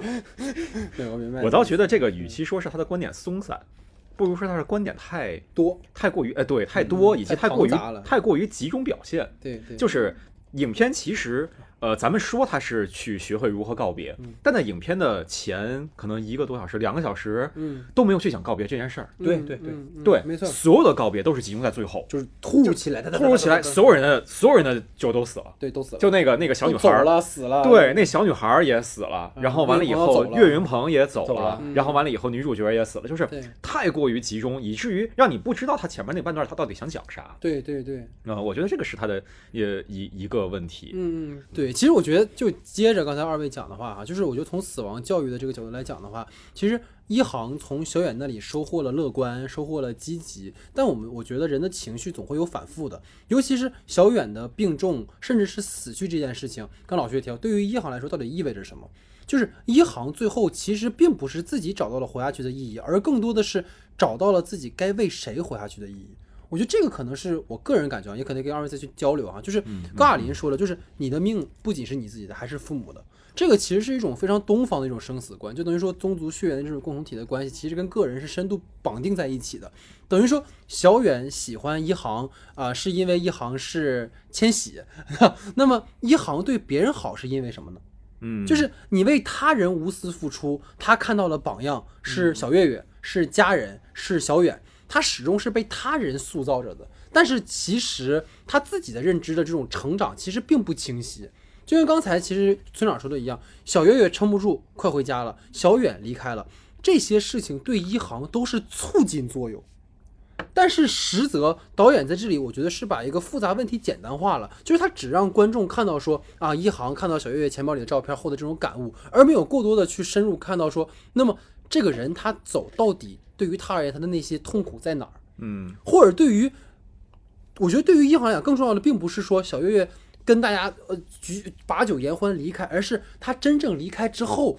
这个共同体怎么办？嗯他要去面对的其实这个离别和这个告别之后的世界是什么样子的，而不是去展示那一瞬间，哎，咱们一起啊抗议，我们一起努力什么的。这个其实不是，我觉得导演要这这这这个其实我们是真的可以讨论到创作本身的问题，他他可以他可以选择这一段，但他偏偏选择了那样的一个方面，所以你包括小远的离开也是如此，就是一航似乎只看到了积极的一面。当然，你可以理解为说啊，他成长了嘛，他变得乐观了嘛。但是，一航充其量是只踏出了一步，就是他变得愿意去感受和体验生活了，体验生命了。但是你到底如何理解生命这件事情？你如何看待死亡这件事情？其实没有更多的感悟，他没有意识到，就是刚才我们也提，除除了病痛之外，可能你活着像小月月一样，他要承担更多的东西。你包括刚才其实很重要一点就是，我们说小远他最后离开那段时间，就让一航用一段旁白带过了。嗯，从他入呃进了医院到他离开，我一直陪在他的身边，然后最后就有一段就是他被拉出那个、嗯那个 ICU 了。其实特别，我觉得特别不好那段儿，对，那段那段应该强化出来，他们俩每天，我甚至最后你不要给我讲那几条线了，我就想看他们两个人最后在医院这几十天里是什么生活，那个都更有意义，因为那个是一航真正开始面对死亡和告别了。嗯，这个是我觉得他明明可以做的事情，但是你非要用一些刚才村长说的细枝末节的东西，你去把它冲淡了，这个是我觉得很可惜的一件事情。就包括刚才我们讲了很长很长时间那个所谓平行宇宙的那个那个问题，就是它温暖了所有人，它帮助每个心碎的人圆了一场梦，但这个梦其实对于现实的人的处境没有丝毫的改变。就是一航最终的成长角色的落点其实并不清晰。当然，刚才其实村长讲了嘛，他可能最后已经进入到看山又是山的一个一个程度，但其实你并不是因为这个角色感受到，是因为那个后摇感受到的。对，是的，就是即使最后他找到了答案，他知道自己看到的幻象其实是平行宇宙，对他的生活又有什么影响呢？你再进一步说，就算平行宇宙是没有病痛的，每个人都是健康的，人们就一定幸福吗？我觉得导演似乎是把正常人定义为是为生活会幸福的人，但是生活本身其实刚才我说到是更复杂的。那么你该如何去面对？比如说你克服病症之后的世界？啊不不，我觉得这个就得这个是一个这个就是一个这个就是一个两面性的问题了，嗯就是你拍电影你还是得简单化，啊，当然，就是在有病这件事儿上，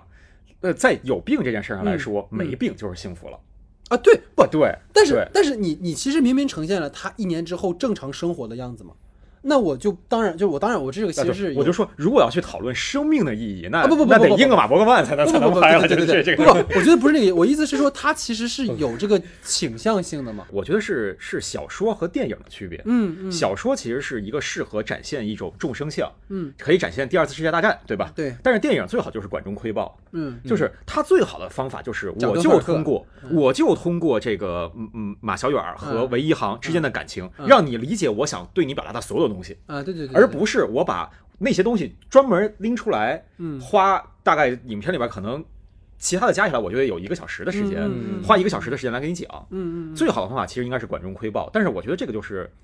很难。嗯，呃，你不如把它拎出来，直接给你一个视觉化的展示，这个可能更容易。对对嗯对。嗯嗯，不，但其实就是刚才我们讲到嘛，你最后其实是你无论是小月月还是小远去世，然后包括患病那个女儿的父亲的这个女儿也死了，奶奶的孙女没找到，就其实你看到最后的时候，你并没有看到这个角色在这些人的。呃，离开或者之类的事情上有他的一些感悟，他其实只是做了一件事情，比如说这个父亲他其实跟他女儿承诺过吃红烧牛肉饭，我给你买了份红烧牛肉饭，这个情节本身像我们说是一个段子，很感人，嗯。但是这个人物他经过这件事情，他感受到了什么呢？其实你没有看到，嗯。我，觉得这个是我觉得可能在这个问题上我不满足对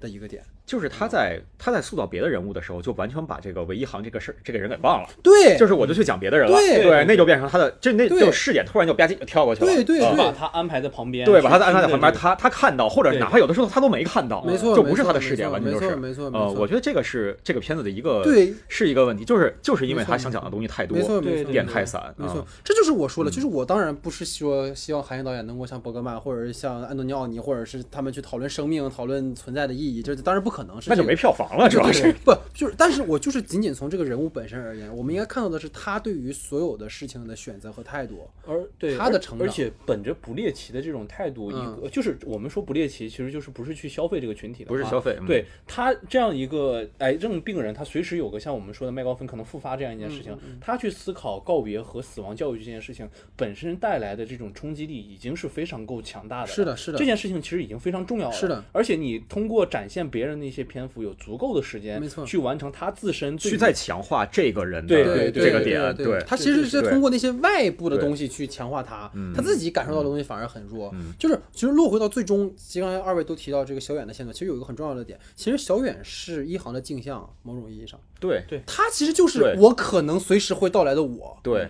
然后他还是我目前到阶段我最喜欢的一个，可能类似于初恋的一样那种感觉。嗯。然后他死了，但是我但是到他死之后，我们只能看到他去那个孩子原来的房间里可能坐了一会儿，嗯，就没了但是影片完全没有想到镜像这件事儿。啊。嗯对对对影片只是说，就是原本以为是别人会失去我，到现在我认为我会失去别人。对对，他只是说到了这一层，对，他可能还没有呃往下一个，还没有往下那一层去说。所以这嗯其实当然，就像导演可能还有《生命》第三部嘛，也许他到第三部的时候会再往深一步去讨论，因为我觉得是，就是我觉得在我们讨论国产电影的时候，我觉得当然首先是希望更好嘛，但是也希望能够能不能再往深里去走。嗯。当然可能我们讲有很多，因为就大家搞创作都明白，有很多我们不可去靠近的东西，但是咱们也不，咱们也咱们也不能否认的是，咱们现在在聊的是一部国产商业片。对商业啊片对对对对我就觉得也是对对，如果放在这个语境下的话，其实我认为这部片子呃绝对是瑕不掩瑜啊，对，我觉得其实呃我们虽然聊，对，嗯最后我们还会提嘛，就是其实我们当然说了这么多，是因为这个片子有讨论的意义。对。啊，对你像对很多对。对电影，很多商业片是。比如说那些刚刚被禁的电影，啊，它没有什么讨论的意义啊。虽然他进这个事儿本身，我们有机会再讨论啊，这个这个事儿其实是有那啥，但是没有什么意义。是是是，对对，所以就是还是我们，因为我觉得刚才挺好的，村长其实把我们的话题垒回来了，对，是因为它是一个值得我们讨论的电影，我们才会去愿意为它去，也许你更这样或者，怎么样，有这样的空间，我们对并不是挑刺儿的方向，并不是挑刺儿说，哎，你怎么可以这样？我不是，我们不是，我们节目从来都不是说那种单纯吐槽，除了像花木兰这样的电影，对对对对对，说我们真的是想让它变得更好，才会去做这个讨论。我觉得刚才村长特别好，我是一直在想如何让它在不损失商业性的前啊，提下同，时又可以让它变得更好对对，如果真的变成摩根曼了，那那其实是有点惨的。这个对对，而且 其实很多创作者都在面临这样的一些就是伯格曼和和挣钱这件事儿对的选择嘛。对对，好，对，所以其实可能聊到这个话题，就进入到我的第二个话题啊，嗯因为呃，大家都知道，最近除了像小红花以外，还有一部被严重低估和在这个排片上非常低的一部电影，就是《心灵奇旅》，就是《Soul》这部片子。然后呢，其实，在看完小红花之后，我个人感觉哈，就是。这个片子的某些角色设置和主题呈现，其实跟《Soul》有很强的一个关联性。当然，我们不是为了强行说把两部电影扭在一起，好像两部电影都很热，只是因为我觉得，尤其是在今天的这个所谓后疫情时代吧，其实对我们是很有启示性的一件事情。其实刚才二位有提到一个点，我觉得我们可以在这个话题里再去讨论，就是好像癌症患者比我们确实会更加接近死亡，嗯，但其实我们每个人都必定经历死亡。是的，是的，每个人的生命都是有限的，而且尤其在疫情情况下，你不知道你哪天会怎么样。其实好像每个人都在跟死亡在已经是那种面对面的关系了。嗯，所以尤其在这样的一个时代下，我觉得更值得去讨论呃这样的一个话题吧。所以也许我们可能有点强行解读说把两个电影粘在一起，但我其实是觉得两部电影共通的主题对于今天的我们如何跟这个世界相处是很有意义的。嗯所以想讨论这样的一个话题。对，其实里面就是在《心灵奇旅》里面，这个二十二和那个黑人乐手乔伊之间的这个关系，就跟我们这部片子里的一航和马小远这个关系，这是非常对应的一个关系。嗯其实都是一个帮助他去改变对生活的态度这样一件事情上。但是其实就像我对于《心灵奇旅》最后的那个感受一样，就是其实乔伊本身他对于生活已经有了足够的理解，他已经实现了自己人生中的一个闪光点了。对，他知道自己的那个闪光点就是自己在去爵士乐吧的那个爵士乐吧酒吧前一晚上被人认可，被那个黑人女乐手说啊，你可以来我们演出了。他其实是已经获得了这样的一个，但是其实这个问题就很片面。嗯，还有很多很多观众，包括很多很多人是没有接受到认可的那一步骤，对。他们连那一步都没到达，你怎么去跟人家谈，对吧？你说你要去感悟生活，你要去怎么？就是我觉得他跟二十二里面很有意很有意思的对话的一个点，嗯。就他跟二十二在说这件事情，就包括其实里面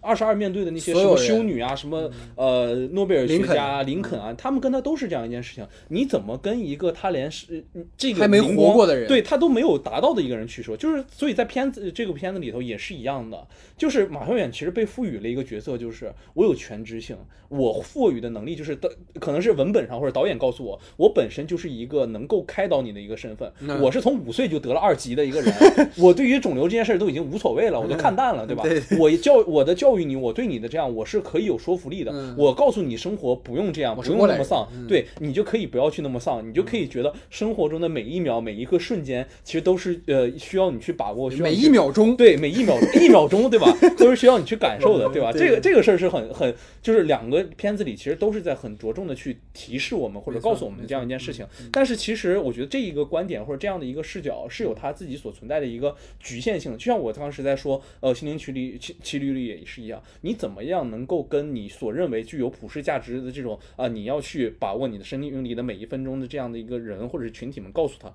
你为什么要去这么把握你的每一分钟？因为你有了你自己实现的火花，你都已经是林肯了，你都已经是对吧？特蕾莎修女了，嗯你都已经是一个实现自己梦想的一个爵士乐手了。你当然告诉别人这样是非常合理的，嗯但是你怎么能够在这样的一个呃是就就是这样的一个环境里继续告诉你旁边得了患患了癌症的人，告诉啊你其实发也没有关系，你只要呃善于面对生活，我们好好的去面对生活，就一定会有很充实或者美好的这种未来。我就觉得这个方向是两者之间可能存在的一种，就是我认为个人认为有点冲突的一个问题。当然了，就是再回归到整个片子，就是小红花和这个 Soul 这个片子来说，就觉得他们两个就是一个非常向善的一个片子，对是宣扬了一种非常普世的一个价值观的一个片子，就是在告诉我们如何去面对你所应该面对生活。虽然吐槽，但是它确实是对的，你没有办法否认这件事情。对对吧？但是你同时也要给那些丧的人们，或者觉得生活呃不是那么好的人们，嗯一个发泄的一个渠道，或者是他们认为这样世界存现行世界逻辑是这样的人的一个空间。你不能告诉他你们这样就是错的，嗯，你应该告诉他们，他们可以这么去被理解，他们可以认为这个生活是丧的他可以认为你们这些呃病友互助会就是他们没有用的东西，他当然可以这么认为。有有很多很多的价值观可以在这个世界里是被包容、是被允许的。对这个才是我觉得 Soul 或者是这个片子里头，就是他们的局限性是在这里，但是我们应该能给他们更广阔的空间，给他们都更多去能够去包容他们的空间，不要让这一群人觉得看了这两部片子之后，觉得自己才是被压迫、被压抑的那个人。我觉得这是不好的。嗯，对，但是我觉得你恰恰是可能忽略了 Soul 最后的那个点，其实 Soul 的最后恰恰就是在反那个东西。嗯，二十二最后为什么出生？是因为他最后其实是让他意识到，重要的不是你的目标，不是你的梦想，是活着，对吧？对，那那为什么那个黑人乔乐手乔伊他也活下来了呢？呃不，这个不最后乔伊那个活下去，当然是一种我们说呃满足嘛，嗯满足嘛，对对对奇观式的满足嘛。但其实他其实是在告诉你说，你即使没有梦想，即使你是一个就是没有任何追求马路夜的人，你也可以对对对对对，去生活。我觉得这个是他的。其实我突然想到一个点，嗯就是其实很多人家里都有绝症患者，嗯。嗯，呃都经历过类似的。嗯。但是呢，像我的话，就是我爷爷和我姥爷都是癌症去世的，啊，而且他们都是那个很早就得了癌症，然后切除了之后，然后复发去世的。但是我压根儿没觉得他们是个绝症患者，嗯嗯嗯。这可能就是你说的，就是因为他们已经经历过人生的闪光点了之后，嗯。嗯，这个这个这个达摩克特里斯事件，或者你说的那个麦格芬，对于他们来说就就已经不是那个东西了，对嗯 对吧？对对，呃，可能就是这个点其实挺有意思的。对对，对这个就是嗯我们能就是，当然我们说没有没经历过这件事情，对，没经历过这件事儿和经历过这件事儿的人没法聊到一块儿去，我觉得就是就是可能呃应该请另一个朋友来 对，就就是小红花这个片儿是故意设置成两个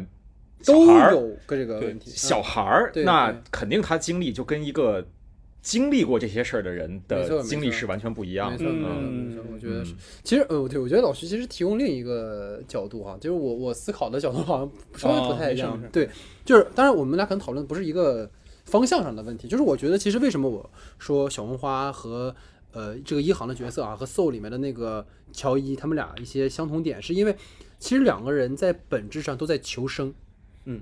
但是他们对于生命的理解是片面和极端的，嗯，就是乔伊想要复活，因为他死的非常突然，且这一切发生在他的事业刚刚有起色的时候。嗯一航害怕自己随时会死去，所以他不愿意跟别人深交。他并不是憎恨生命，而是他恐惧死亡，害怕失去，所以他一直跟他人去保持一个距离。就是两个角色其实都坚定的相信他们选的是对的。就是乔伊认为我只要复活，我就一定能成功；一航是认为只要我一直装作跟这个世界格格不入，一直当一个局外人，我就不会伤害任何人。就是在剧作法里面，就是角色往往在开始会坚信一个自以为是正确的一个价值，或者我们在剧作上会讲它是一种谎言。他们的选择会伤害到自己或者身边的人。两部电影当中都出现了一个能够让他们两个人去践行自己那个选择或者那个谎言的人。Soul 里面就是二十二为了帮助乔伊复活一次，一直在努力去攒出那个火花，然后乔伊其实完全没有注意到二十二的感受。对。然后他的这种固执会让二十二最后一下失去了对生活所有的热情。嗯，然后这个片子也是啊，小红花里面就是小远用尽一切方法让一航变得乐观起来，嗯。然后一航在这过程当中不断的打开自己，但是他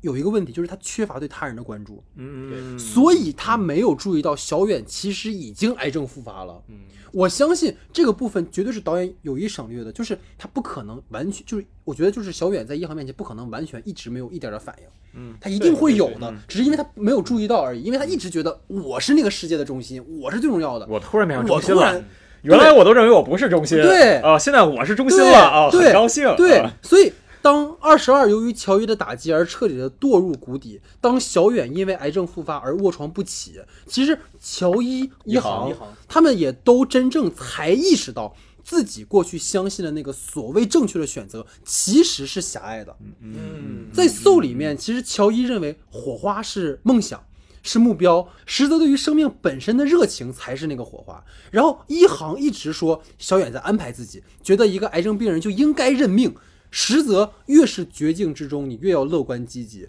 无论是乔伊对于成功的渴望，还是一航对于死亡的恐惧，其实都是他们无法控制和左右的。就是等于说，乔伊他是在他事业出现转机的时候意外死亡的，小远和一航的晕倒都发生在他们两个关系特别甜蜜的时候。嗯嗯，就是对于无常的命运，其实我们都没有办法去琢磨，这就是会出现两种倾向嘛，要不然就是彻底的陷入虚无主义，就变成瑞克了。对，要不然就是意识到自己永远得不到火花，就像二十二一样，或者是说认命自己会死，然后就像一航那个一丧到底那个状态。对，这当然是一种人生选择，但是我觉得可能生命的意义荒就对，但是生命的意义其实本就在于说，我们明确知道它是有限的，但我们该怎么去活的问题，对，这就是存在主义了嘛，变。这就是存在主义。对嗯，就是消极的、被动的，也是一种活法。刚老徐说了嘛，各种活法都有它存在的价值嗯和意义。嗯积极主动创造也是一种活法。那如果你愿意去创造价值，愿意积极的去活着的话，那么意义上就像我们刚才讲的，你从虚无到了存在，人生本来就没有意义。我们的节目寻找意义。对，我们去寻找我们的节目的原初 slogan 就是这个世界没有意义，对，是我们在建构和寻找意义，我们在创造意义，就是关键就在于说我们要去怎么去给自己建构这样的意义和价值嘛。所以我觉得这个是一个很有意思的点。嗯那其实刚才我们讲的存在或者是虚无是西方的这种哲学的价啊，值体系对里面，对，但其实东方的，如果你落到我们的儒家文化传统里面，其实讲的一个点是所谓的自然生命和价值生命的一件事情。嗯就是这种提法落实到我们如果过去那个集权统治下，其实讲的是就是人你活着一定要为国家做贡献，嗯，你一定要为这个伦理纲常、为这个父权、为这个军权去付出。但如果你换一种阐释的维度，你放到今天，其实自然生命更多的是我们无法把握的，而价值生命是能够让我们去自己选择的。嗯，我们等于说，你的生命终将走到尽头。那比起被动的抵抗生命，我们为什么不积极的去创造价值，去留下你存在过的痕迹呢？其实我觉得这才是两部电影里面都想告诉我们的事情。嗯，等于说，这个价值不是说一定要是那种世俗功利的价值哈，你选择怎样的看待生命的态度，也是在创造一种对于生命本身的价值嘛。你看待生命本身不也是一种态度吗？所以就跟《Soul》的结尾踏出家门的那个乔伊说：“哎呀，活在当下真好，享受生命本身。”以及被周遭人感染，决定打开自己乐观生活的一行，这种生命的态度本身就是价值，嗯，它就是价值生命。所以我觉得这个是一个很有意思的事情。所以最后总结来讲，就是在后疫情时代之前，其实跟二位我因为跟二位都有聊过这件事情。其实疫情深刻的改变了我们的生活，它甚至改变了这个世界的走向。我们不知道什么时候哪儿会出现疫情，也不知道我们周遭是不是安全。也许在未来很长一段时间，我们都会跟新冠相伴。那么这个危险是一直存在的。那么问题就在于说，我们如何跟这个危险去相处？就像我说的，消极被动也是一种活法。但你难得来到这个世界了，为什么不多去看一看？嗯，多去体验不同的生活呢？就像我们为什么要看电影是一样的。即使这里面肯定有苦痛、有酸楚，但也必然有甜蜜和难忘的时刻。我觉得这可能就是生命本身的意义吧。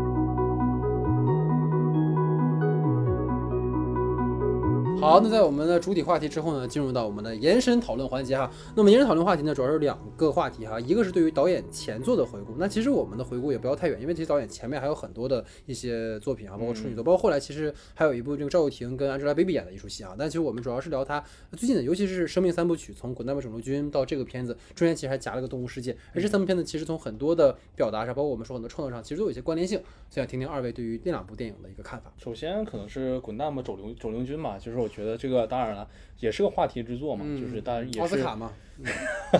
奥斯卡选送嘛，对吧？就但是其实更多意义上来讲，其实算是第一次有一个在现代吧，就是对于一个就是癌症群体的第一次算是蛮深入的一个视角，而且是改编自真实故事这样一个事件。其实当时也是吸引了很多人的一个眼球，也是让我们第一次看到了，哎，就原来这有一个导演是这样的一个脑洞去描述整个呃点。试点，对对对，就是尤其是漫画和漫画家自己所构建出来的那种脑外的那种世界。那个那个那个其实是蛮吸引我的，而且当时打打僵尸那个镜打僵尸那个镜头嘛，就是一个老男孩是那个横摇的对对对对那个镜头，我们就觉得这个点其实是蛮吸引的。又提到韩影了啊，这 第二次出现，今天第二次 double 啊。啊，好，然后第二点呢，就第二个就是在说到他那个《动物世界》嘛，其实《动物世界》也是，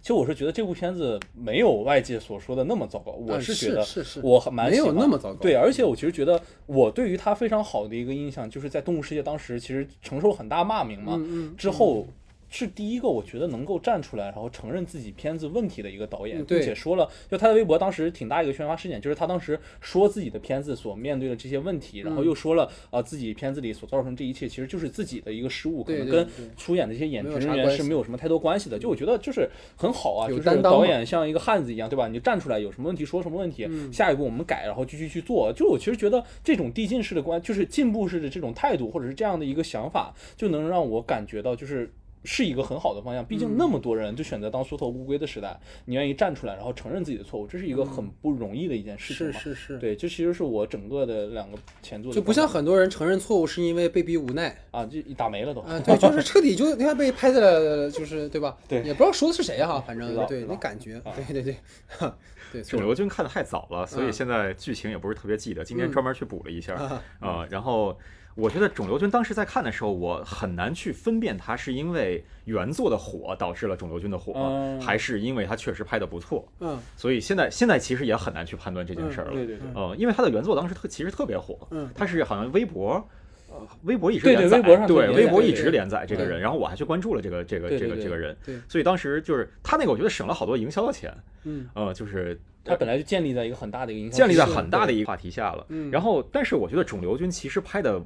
远远不如《动物世界》那么的精致嘛，精致和完整。嗯。在导演这件事情上，其实肿瘤君你看不出来特别多的导演的嗯嗯，我明白。导演的存在在里边儿，就是他那个脑内脑那个脑内小剧场可能是导演的一种倔强，嗯但是在《动物世界》里边儿，其实导演我觉得是特别特别的明确，我我我就要这个片儿有导演了，对，这个片儿有导演，嗯。呃，包括里边的很多的那个分镜和就是调度，对对，然后就是前，他甚至那个整个那个特别大的一个赌场，然后前后景的那种调度，那个绝对都是导演的一个一个一个一个东西。对嗯对，那个片儿我觉得可以看得出来，这个导演是一个。就是在导演这个方面其实特别强的，而不是说我只是编在剧作或者是在什么这对编故事这个方面非常强的一个人。然后到了这个小红花之后，我觉得其实更成熟了，嗯因为因为动物世界其实是一个玩飘的这么一个东西，就是是它很多东西它没必要落地，是我不落地我也可以把它拍好。是嗯然后到小红花，我有些东西我必须得落地，嗯不落地的话会让人觉得我这个片子讲的是一个假的故事。嗯嗯，嗯所以呢，就是在这个事儿上，他在他在这个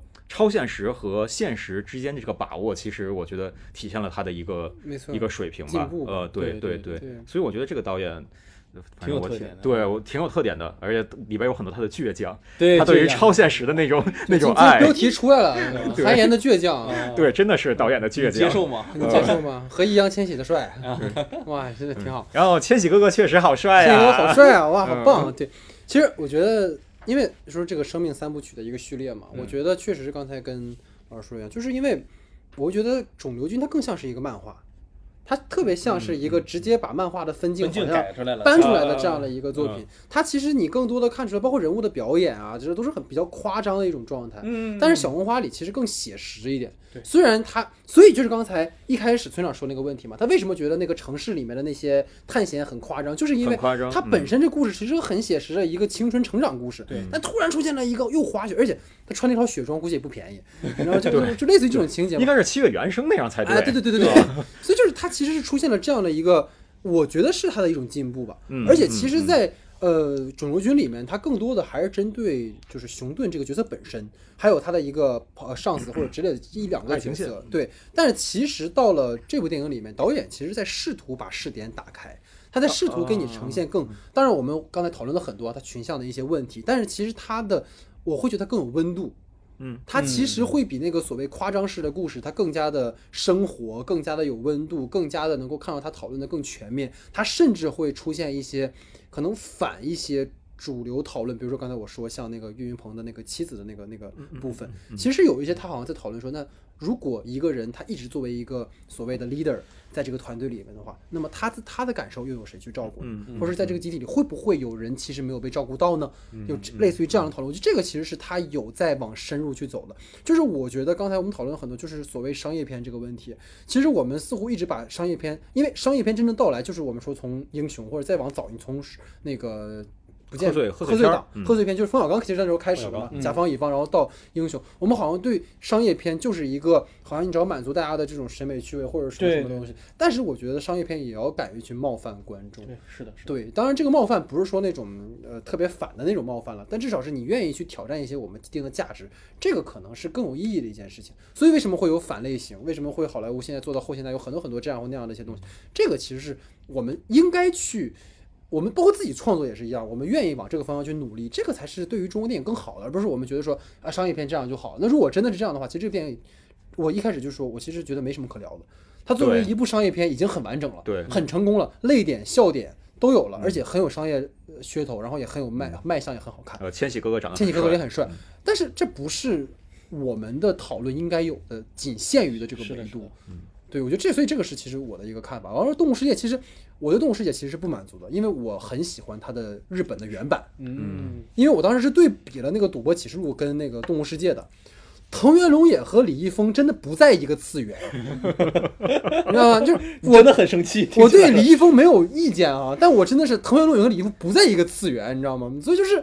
如果大家有空去看看那个原版，就知道我在说什么。藤原龙也是日本一个很有名的一个演员啊，就是我觉得藤原龙演的感觉很像段奕宏去演这个片子，就是很很对，就，是那种年纪有点大，啊，对，呃，他会更歇斯底里一点。李易峰对对就太安逸了，是是是，所以就包括老炮儿里面李易峰为什么让我觉得不舒服，也是因为这样。咱且不说一个四川孩子在北京长大不会说北京话，对吧？这这他那个状态就不像是一个那种小野孩子那种感觉哈、嗯就是这个其实是怎么开始吐槽李易峰了？不是不是，对对对，反正就是这种感觉啊。所以就是可能总而言之吧，我觉得，而且这个导演其实他在前两部电影，因为都是一个改编嘛，嗯等于说，然后这部电影我记得好像村长说他的片呃，尾字幕我在片尾字幕看到是有看到好像是有小说叫小说红花啊，小红花改编的一，个，但是我没有看过那个。，对，但其实我觉得可能到下一步有没有可能是一部原创的一个故事？嗯就因为原创的故事可能更加能突出导演自己，因为你当你改编的时候，他肯定受制于原来的故事原来的故事的一个逻辑，包括人物，包括熊顿那个故事，包括这个小红花的故事。如果他能够去原创一个故事，如果能把视点打开的更就是更大一点的话，也许它会有一个呃更好的一个发展。所以这是我的一个看法哈。对，所以其实到我们的第二个话题哈，其实是想说，呃，毕竟我们在讨论一个关于可能跟死亡有关系的，或者是说可能跟绝症有关系的这样的一些电影，所以也蛮好奇，就是二位有没有推荐的，可能对于这种死亡教育啊，或者是呃可能跟生命本身有思考的这样一个电影，有没有各位比较推荐对？嗯，其实我的话就是关于刚才我们去讲那个连申推荐的那个片单的时候，其实去想死亡或者是呃死亡教育之类的电影，我我没有想出来太多。但是我其实觉得关于就是跟就是小红花类型比较贴合，就是两个人相伴的这种病人之间的这种关系的时候，其实我想到了一个，其实生命很大意义在于一种陪伴的关系嘛，对吧？我就想到那个《触不可及》法国一个片子，就是关于音乐响起来这个，对对对对对，就是其实也是嘛，带来了很多很经典的音乐和很多很很不错的一个片段，而且它最能揭示到就是我们去如何，其实。小红花这个片子也是在给我们一个灌入一个概念概念嘛，就我们去怎么理解癌症群体。那其实是《触不可及》那个片子带给我们最多的就是你如何去关注一个残疾人、残障人士，或者是这一些弱势群体，你以什么样的呃视角去看待他们，你以什么样的方式去对待他们？我觉得这才是可能说我们需要在呃这些相同类型的片子里去获得的一些东西吧。我就觉得《触不可及》这部片子还是能带给我们很多，就是无论什么时候看，都会带给自己很多很有新意的那些角度和触动吧。嗯，嗯，像我就装个逼，推荐一个叫《樱桃的滋味》，是伊朗阿巴斯导演导的一个片子 可。以可以，那个片子我觉得跟这个片子差异特别大，就是这个片子最后给了一个特别确定的答案，就是存在主义才是我们这个对待生命、对嗯对待这个世界的一种一种方法一个方法。那个片子其实就是他没有给你最后这个答案。嗯嗯呃，但是我觉得那个片子的导演其实在拍的时候他是有自己答案的，但是他最后也没有告诉你。嗯嗯可以去品一下那个片子。对，就是嗯讲再说了一个非常悬的一个，就是豆瓣式的那种短评啊，就是跟跟整个片子主题也能搭上，对吧？因为那个片子我也没看懂。哦，合着豆瓣上的人都是没看懂的啊八是的，这个肯定你是老阴阳人了。啊，肯定是这样的。不 会是这样啊，吧？对对对，不就是他是他一路见到了很多很多的人，对他一路见到很多很多的人，对他嗯跟每个不同的人的接触，他他的感悟，他的体呃验，他其实，在一路过程中是在寻找这个东西的对意义。对对对嗯，但是你好像最后也没有明确他最后没有明确给你说。到底什么才是那个东西。对，其实这个不仅是伊朗电影，我觉得欧洲电影大家都在做这种开放式的。反正就是你不想要票房，你就这么去探索。对嗯对对对探索对对，是这个意思哈。嗯，所以其实我可能推荐的话，一个比较我特别喜欢的一个美国电影嘛，就是叫《我和厄尔以及将死的女孩》。嗯对，它其实讲的是一个、呃一个内向男生跟一个白血病晚期的一个绝症女孩的一个邂逅。然后本片其实某种意义上讲也是一个原电影，因为它在解构。所谓传统的爱情片，因为传统爱情片里男女主角相遇，他们一见钟情，然后发展出了激烈的火花。但是这部电影里面，导就是那个男主人公总会有那种打破第四堵墙的方式去跟观众直接对话。比如说男女主角如果暧昧起来了，男主角会有话外音说：“你是不是以为接下来我们会亲嘴？其实根本就不会，这件事情根本就没有发生。”对，他会用一种特别直接的方式去打破这个东西。但是包括最后这个电影的结尾，就是其实这个女主人公最后因为呃她的病症还是死掉的，但是她在结尾的时候用了一个特别反高潮的一个结局，就是她说呃她其实没死，然后她说不好意思，我开了个玩笑，她其实就是死了。她其实你能够，当然这是调侃，但我觉得这种哦解构本身，它在是能够看出导演对于生命的态度。嗯嗯，我觉得这个是非常非常有，就是我觉得这也可能跟东西方的价值有关系哈，就是可能在东方看来，在我们价值观里面，可能很多时候在避讳这件事情，但其实西方，尤其是在可能基督的传统下，其实死亡并不是一个所谓终结的一件事情，包括在很多像像我们说 Coco，很多电影在讨论这件事情嘛，所以。其实，在那个片子里面，他最后给我们的一个很，这给我很大的一个感触，就是说他在告诉我们如何去面对死亡这件事情。当一个健康的人，你去面对一个白血症、白血白血病晚期的一个患者的时候，你在看着他一天一天的这种凋零的时候，但他那个女孩子在积极的面对生活，而你被他感召的同时，你又在见证他的生命消失的同时，你在感受生活。这个就是，它也是一部商业片。嗯嗯，对，但是为什么他就可以往这个方向去做呢？而且包括他的那种调侃，可能在我们看来，你不能调侃病人，你不能说这个人瘸了，你不能说这个人有有问题，嗯。他就可以去调侃这他。这是一种政治正确。啊对。但其实这种政治正确反而是对这个弱势群体的一种就对你歧歧视。那么看他，没错，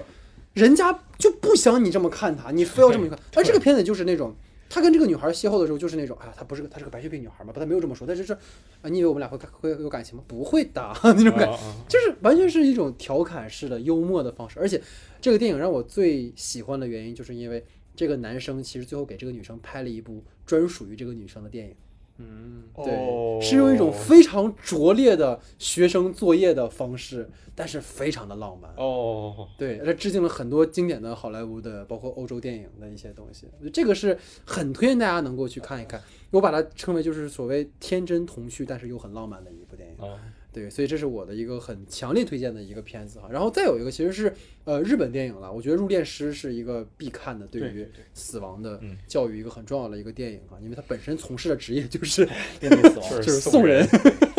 对，那个很商业片儿，对，但是其实它尤其是跟父亲的关系吧，到整个这个片子所结构的就是你如何看待死亡这件事情。嗯，你你在不断的送他人去离开的时候，你的价值观状态都会发生变化。我觉得这个也是一个非常好的，大家可以去思考，尤其是在我觉得，尤其是在我们避讳死亡的同时，其实我们都不可避免的要面对死亡这件事情。所以你而且日本文化其实跟咱们挺像的，对对。就也是挺挺避讳这他会件事情，避讳这种对对对，讨讨论这件事情，但是我觉得恰恰是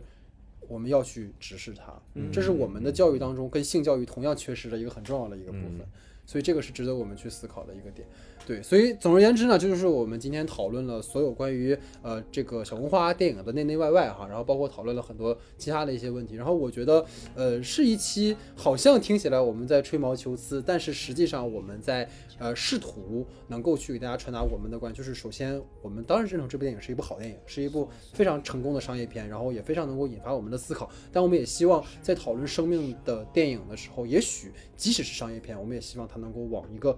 更加能够启发人们对于生命的看法和对于死亡的态度这样的一个角度去看。我觉得也许这样的话，对于呃这一类电影对于人们的启发，尤其是在当下这个时代里会更好，尤其是在我们都不得不随时可能面对很多很多突发事件的发生的时候，那这个是一个呃非常有启发性的东西啊。所以就是总而言之呢，就是非常感谢啊村长参与到我们的节目，然后呢，我们也其实跟大家。爆个料啊，因为我们其实今天这期节目是我们首次线下全员都在一起录制的节目，对，所以大家能够发现这期节目非常的欢乐，因为大家就是及时看到对方的反应，这件事情其实蛮特别的啊，就是有点圆桌派的意思。锵锵锵锵三人行哦不要提那个节目，那节目已经已经没了。啊那什么节？哎啊，你们看过那个节目吗？什么节目啊，不知道啊。对，所以总而言之哈，就是感谢大家的收听，然后这也是我们新年的第一期节目哈，然后也希望大家能够继续支持我们。然后呢，就像我在去年的最后一期节目跟大家说的一样，在我们二零二一年起的每一期节目的最后，我都会送上这样一句话，然后结束我们的节目。然后今天开始就是如此，就是感谢大家的时间，感谢大家跟我们一起共度了这美妙的将近两个小时的时间。然后这就是我们整个的第五十四期节目，感谢大家的收听，我们下期节目见。